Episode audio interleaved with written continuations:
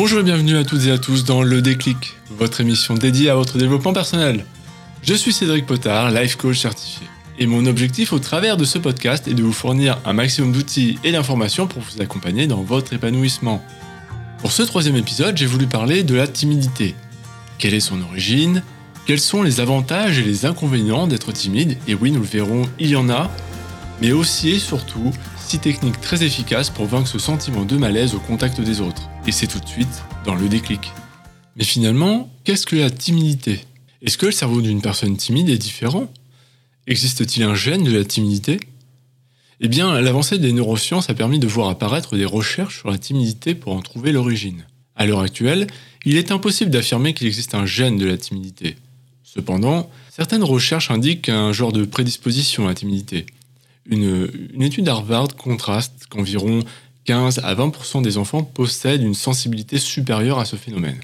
Mais est-ce que ce constat est suffisant? Probablement pas. La timidité se manifeste principalement lorsqu'on interagit avec un environnement extérieur ou dans une situation non habituelle. Lorsque la timidité devient si forte qu'elle modifie la personnalité d'un individu, on l'appelle alors une timidité maladive. Elle se traduit par un sentiment de malaise, un manque d'assurance. La timidité est un sentiment d'insécurité et se traduit par la peur et parfois la honte. C'est à ce moment qu'une stratégie d'évitement répétée face à des situations stressantes va peu à peu construire et renforcer la timidité d'une personne. Il est intéressant de constater que c'est l'environnement familial qui est le premier responsable de la timidité. Comme souvent en psychologie, on trouve l'origine du problème dans notre enfance. L'environnement familial est l'un des facteurs les plus importants dans l'apparition de la timidité chez l'enfant. Si vous avez vu des parents timides, il y a de fortes chances que vous avez développé les mêmes schémas de pensée, car ce sont des principaux modèles que vous avez reçus. Bien entendu, les facteurs sont divers et nombreux. Si vous avez reçu une éducation trop sévère, cela peut vous avoir inhibé, pourtant l'inverse est également vrai. Si à chaque fois que vous avez souhaité vous exprimer, vous avez été rejeté, humilié ou simplement interdit de parler, vous avez potentiellement développé une relation aux autres très distante, dans le but de vous protéger. Si vous avez reçu une éducation où vous avez été idéalisé par vos parents, les attentes trop élevées peuvent causer une inhibition et freiner votre évolution. Bien entendu, la culture joue un rôle important. L'un des exemples les plus flagrants est le Japon. Au Japon, par exemple, une immense majorité des personnes souffrent de timidité. La société japonaise mettant plutôt en avant des valeurs telles que la modestie, la discrétion ou le fait de ne pas exprimer publiquement ses émotions. Cela rentre en opposition avec les besoins d'échange de notre société moderne et par conséquent va favoriser une forme de timidité. Il est temps maintenant de parler des avantages d'être timide. Trop souvent considérée comme un défaut, la timidité masque pourtant des trésors de qualité. Comme vaguement évoqué auparavant, les timides partagent souvent un certain nombre de caractéristiques assez rares dans notre société. Première qualité, la qualité d'écoute. Au lieu de s'affirmer et d'imposer sa volonté ou son point de vue, un individu réservé choisira l'option d'écouter son interlocuteur avec un vrai intérêt.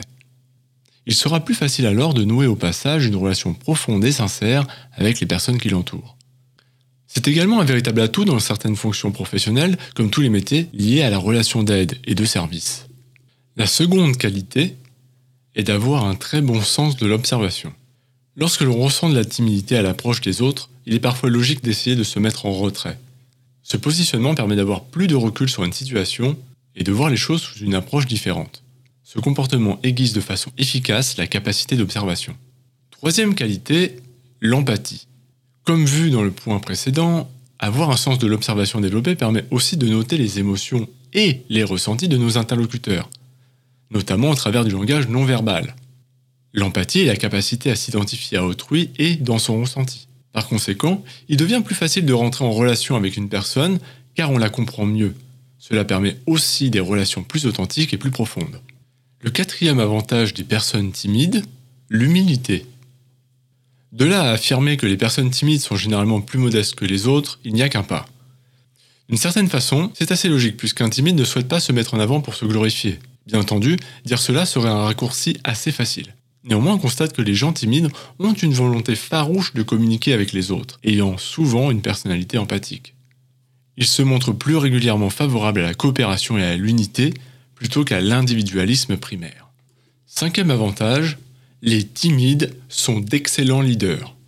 Bien qu'être timide puisse être vu comme potentiellement négatif au sein d'une entreprise, il existe pourtant des avantages indéniables à donner plus de responsabilité à une personne réservée. Les individus réservés qui atteignent des postes à forte responsabilité sont souvent d'excellents leaders ou managers, car ils ont développé cette qualité d'écoute et d'empathie que beaucoup de personnes n'ont pas à ces postes.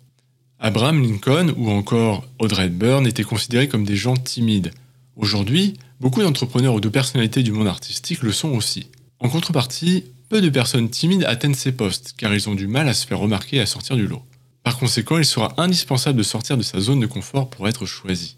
Bien entendu, on pourrait développer davantage de qualités qui sont régulièrement reconnues aux gens timides, telles que la créativité, la modestie et bien d'autres.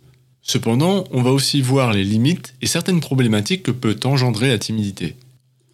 Bien que les anciens timides soient très souvent reconnus pour leur grande capacité à communiquer avec les autres, soyons honnêtes, la timidité peut aussi s'avérer être un fardeau, et franchement, elle peut être aussi pesante à certains moments. Et pour l'avoir vécu personnellement, je sais de quoi je parle. Avant d'arriver à sortir de cette coquille, il existe bien des conséquences négatives à ce malaise. Une personne timide peut être perçue comme hypocrite. Alors je vous entends déjà hurler Quoi? Comment ça? Je suis pas du tout hypocrite, j'ai simplement du mal à communiquer avec les autres ce que je ressens. Eh bien, c'est là le problème. Ne pas arriver à exposer son opinion réelle ou à s'affirmer peut être perçu par l'entourage comme une forme d'hypocrisie comme une personne ne souhaitant pas prendre position pour ne pas froisser les autres. Le second point, c'est que la timidité peut dégager une certaine froideur. J'ai régulièrement entendu ce genre de discours venant de personnes s'estimant elles-mêmes timides. De par sa nature même, le timide met une certaine distance entre lui et les autres involontairement, et crée une forme de frontière invisible qui peut s'apparenter à une forme de froideur. Parfois même, cela peut être ressenti comme une forme d'arrogance. Et c'est vraiment là le fond du problème pour les individus concernés par ces critiques, sachant que leur volonté réelle n'est pas de paraître distant, bien au contraire. La timidité peut mener au regret. Ce malaise, quand il prend des formes profondes et installe des comportements inhibiteurs, va nous empêcher de vivre et d'être nous-mêmes. Ne pas oser parler à cette personne qui vous plaît, c'est regretter cette histoire qui n'existera jamais. Ne pas oser postuler à une offre d'emploi, c'est manquer la possibilité d'un nouveau choix de carrière. Et bien entendu, les exemples sont innombrables dans toutes les sphères de vie et à tout âge. Dans le but d'éviter un sentiment de malaise, la peur va inhiber l'action, générant implicitement les regrets de ne pas l'avoir fait, et parfois va mener à un sentiment de dévalorisation personnelle. Et c'est ce qui va m'amener au point suivant. La timidité peut amener une mauvaise estime de soi. C'est une affirmation globalement vraie et spécifiquement fausse. Je m'explique. Bien que tous les timides n'ont pas forcément une mauvaise estime de soi, c'est pourtant une constante que l'on retrouve chez beaucoup de personnes souffrant de timidité. Perturbant les relations sociales, professionnelles, le ressenti d'une personne timide peut s'exprimer sous diverses formes de frustration. Par exemple, parfois au travers d'un dialogue interne très négatif. Je me sens nul, je m'en veux d'être comme ça, j'en ai marre qu'on me dise que je sois timide. Ce monologue péjoratif qui tourne en boucle abîme au quotidien notre estime de soi et notre jugement sur nous-mêmes, pouvant avoir des répercussions sur notre bien-être général. Bref, après avoir posé les bases, il est temps d'entrer dans le vif du sujet. Voici 6 techniques efficaces pour vaincre sa timidité. La première technique, se lancer des petits défis régulièrement.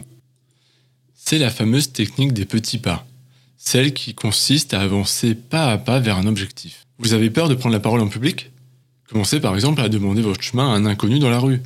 Osez faire un compliment à un vendeur dans un magasin, ou bien encore à lever la main en classe. Quel que soit votre niveau de timidité actuel, choisissez une étape intermédiaire qui ne vous terrifiera pas et vous permettra de noter une avancée réelle, même mineure. Et surtout, pensez à dresser fréquemment un bilan de ce que vous avez accompli et restez focalisé sur un objectif à la fois, pour ne pas vous éparpiller. Faites chaque jour votre petit pas en direction de votre but et posez-vous la question suivante. Quelle est la plus petite action que je peux mettre en place dès maintenant pour m'améliorer? La seconde technique, modifier sa posture et sa gestuelle. Avez-vous déjà remarqué à quel point on a tendance à se replier sur soi-même quand on ne se sent pas bien? Notre posture envoie directement un message à notre cerveau lui indiquant quel état émotionnel créer. Allez-y, faites le test. Tenez-vous bien droit, bombez légèrement le torse, prenez une bonne inspiration et souriez. Comment vous sentez-vous à l'instant? Mieux, n'est-ce pas? Alors prenez conscience de votre posture quand vous entrez en interaction avec les autres. Voyez à quel point vous êtes avachi, la tête baissée, par exemple le dos voûté ou la respiration hachée. Exercez-vous à modifier votre posture avec des personnes en qui vous avez confiance et avec qui vous êtes à l'aise. Cela deviendra un entraînement efficace quand vous serez face à des situations plus stressantes.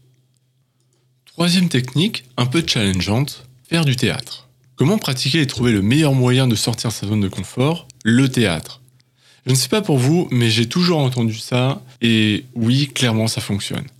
Non seulement vous y apprendrez des choses intéressantes, améliorer sa diction, faire passer un message, ou bien travailler sur votre respiration. Et vous serez aussi dans un cadre sécurisé et bienveillant où vous pourrez expérimenter, échouer et apprendre rapidement. Bien évidemment, si le théâtre ne vous tente pas, vous pouvez très bien joindre un club de sport, qui aura des vertus très positives sur la timidité, en plus d'améliorer votre santé physique. La quatrième technique, la règle du Go. Avant de vous parler de cette méthode, je vais vous parler rapidement de la méthode des 5 secondes. Vous trouverez sur Internet ce que l'on appelle la règle des 5 secondes, comme quoi il faut faire un décompte dans sa tête, lorsque l'on procrastine par exemple, ou qu'on a une certaine peur à passer l'action. Le principe est simple, vous comptez dans votre tête 5, 4, 3, 2, 1, go. J'ai testé cette méthode et mon ressenti est simple. Elle ne fonctionne pas, en tout cas pas pour moi. Et je suis loin d'être le seul à faire ce constat. Évidemment, rien ne vous empêche de l'expérimenter par vous-même. Personnellement, c'est pourquoi je lui préfère une méthode plus pragmatique, la règle du go. Alors qu'est-ce que la règle du go? C'est simple, mais pas si facile à mettre en place. Cela part du principe que lorsque vous êtes face à une situation qui représente un défi, qui challenge votre timidité, vous devez passer à l'action maintenant, sans vous poser de questions. Vous dites dans votre tête Go et vous vous lancez.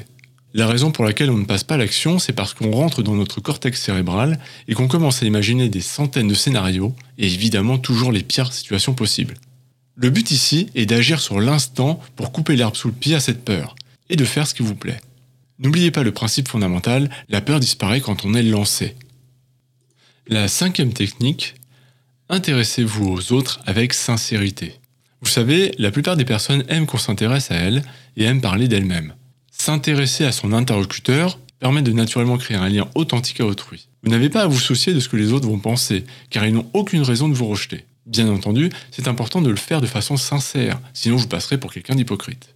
Le but ici est de se dissocier de ses propres pensées pour entrer en connexion avec l'autre. C'est ce qu'on appelle briser la glace. Sixième et dernière technique, consultez un coach ou un thérapeute. Prenez le temps d'évaluer votre angoisse face à votre timidité. Il arrive que la timidité soit si forte que l'idée même de se lancer inhibe toute action. C'est ce qu'on appelle la timidité maladive. C'est pourquoi, dans un cas excessif, il devient urgent de se faire aider par une personne compétente ayant un avis extérieur à la situation. Vous pourrez être amené à travailler sur votre confiance en soi, d'améliorer votre langage interne et de mettre en place un vrai plan d'action progressif pour atteindre votre but, et tout ça dans un contexte bienveillant et sécurisé. Donc je vais résumer les six techniques qu'on a vues ensemble. Lancez-vous des petits défis régulièrement. Modifiez votre posture. Mettez-vous au théâtre ou au sport. Pratiquez la règle du go. Connectez-vous aux autres avec l'envie de les connaître. Si vous êtes dans un cas excessif et qui vous pourrit la vie, pensez à consulter un coach ou un thérapeute. Pour conclure, il faut aussi garder en tête que vaincre sa timidité, c'est aussi s'engager pleinement, car cela représente un certain challenge à bien des niveaux. Être timide n'est pas une fatalité et tout le monde peut s'en sortir, souvent plus aisément qu'on le pense de prime abord, et je parle vraiment en connaissance de cause. Expérimentez à votre rythme les différentes techniques pour sortir de la timidité que je vous ai proposées ici. J'imagine que certains points seront plus efficaces que d'autres selon votre caractère et votre personnalité. Gardez confiance et continuez à votre rythme pour vous libérer. Je suis sûr que vous verrez rapidement des résultats encourageants. Le podcast arrive à sa fin et je tiens à vous remercier de m'avoir écouté jusqu'au bout. Si vous souhaitez me contacter, allez sur mon site ledéclic.net le-déclic.net. Moi, je vous donne rendez-vous mercredi prochain pour une nouvelle émission. D'ici là, prenez soin de vous et à la semaine prochaine.